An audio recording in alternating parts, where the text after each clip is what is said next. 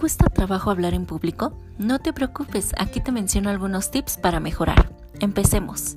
Tener muy claro tu mensaje dividido en tres partes con la introducción, captando a tu oyente con palabras clave.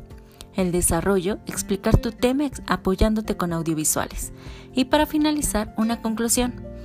Tienes que ser puntual, vestirte formal, no utilizar lenguaje inapropiado. Debes superar el nerviosismo. Tu tono de voz tiene que ser clara, precisa y fuerte. Verte muy preparado para desarrollar tu exposición, transmitiendo sinceridad, seguridad y mantener muy buen contacto visual. Y si hay mucho ruido, encuentra la manera de captar la atención de nuevo con alguna pregunta, si está todo claro, tienen alguna duda, y adicional te sugiero tomar una pluma para que sea tu soporte. Seguro te ayudará a verte más confiado.